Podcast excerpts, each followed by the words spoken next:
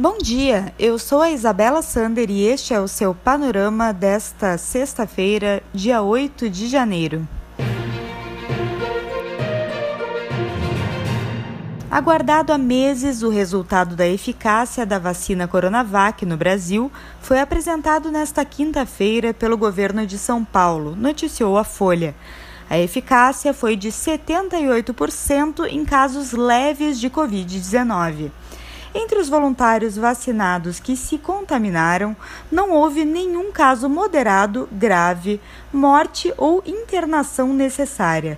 O Instituto Butantan, que desenvolveu a vacina em parceria com o laboratório chinês Sinovac, deve pedir oficialmente nesta sexta-feira para a Agência Nacional de Vigilância Sanitária, a Anvisa, o registro para uso emergencial do imunizante. Durante o anúncio, o governador de São Paulo, João Dória, voltou a dizer que o objetivo é iniciar a vacinação no dia 25 de janeiro no estado e fornecer a Coronavac para todo o Brasil pelo Ministério da Saúde. Segundo o Estadão, São Paulo tem 10,8 milhões de doses da vacina e aguarda a chegada de mais 35 milhões até a primeira quinzena de fevereiro. E o ministro da Saúde, Eduardo Pazuello, afirmou que o governo federal assinou nesta quinta um acordo para adquirir 100 milhões de doses da Coronavac.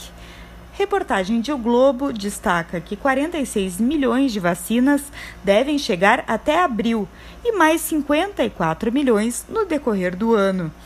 Na mesma entrevista, Pazuello disse que o governo irá comprar 3 milhões de imunizantes também da Janssen, braço farmacêutico da Johnson Johnson. A Fundação Oswaldo Cruz, Fiocruz, se comprometeu a pedir o uso emergencial da vacina contra a Covid-19 nesta sexta-feira, informou o Valor Econômico. As doses foram desenvolvidas em parceria com a farmacêutica AstraZeneca e a Universidade de Oxford. A Fiocruz trabalhava nesta quinta em reunir o material necessário para preencher todos os requisitos técnicos para a apresentação do pedido. Em alusão à invasão do Congresso dos Estados Unidos cometida na última quarta-feira, o presidente Jair Bolsonaro defendeu que a mesma coisa pode acontecer no Brasil em 2022, caso o voto impresso não seja instituído. De acordo com o Correio Brasiliense, Bolsonaro voltou a dizer, sem provas, que a eleição dos Estados Unidos foi fraudada e que o motivo da invasão foi a falta de confiança da população americana no sistema de votação. Pelo Brasil, vítima de Covid-19, o cantor e compositor Genival Lacerda faleceu nesta quinta aos 89 anos em Recife. Conforme matéria do Jornal do Comércio, o artista paraibano estava internado desde 30 de novembro na UTI do Hospital Unimed 1, na capital pernambucana.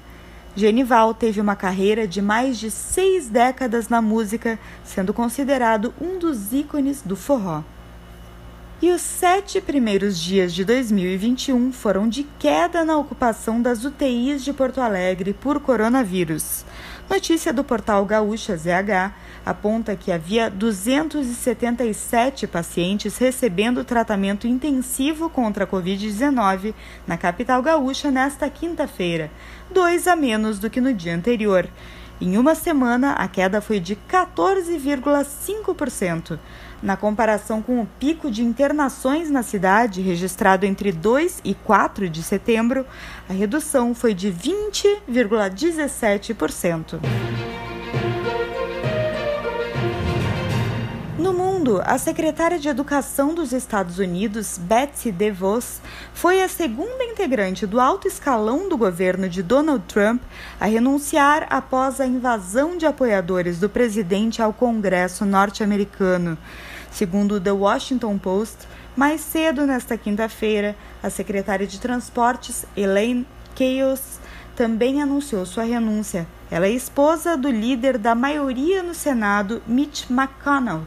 um tradicional aliado de Trump que surpreendeu ao se opor à tentativa do presidente de frustrar a certificação de Joe Biden para a presidência do país. O Panorama é um serviço de curadoria de notícias que utiliza informações coletadas nos sites de veículos de comunicação consagrados em todo o mundo. Esteja bem informado e combata as fake news. Apoie o projeto em seupanorama.com.br. Tenha um bom dia!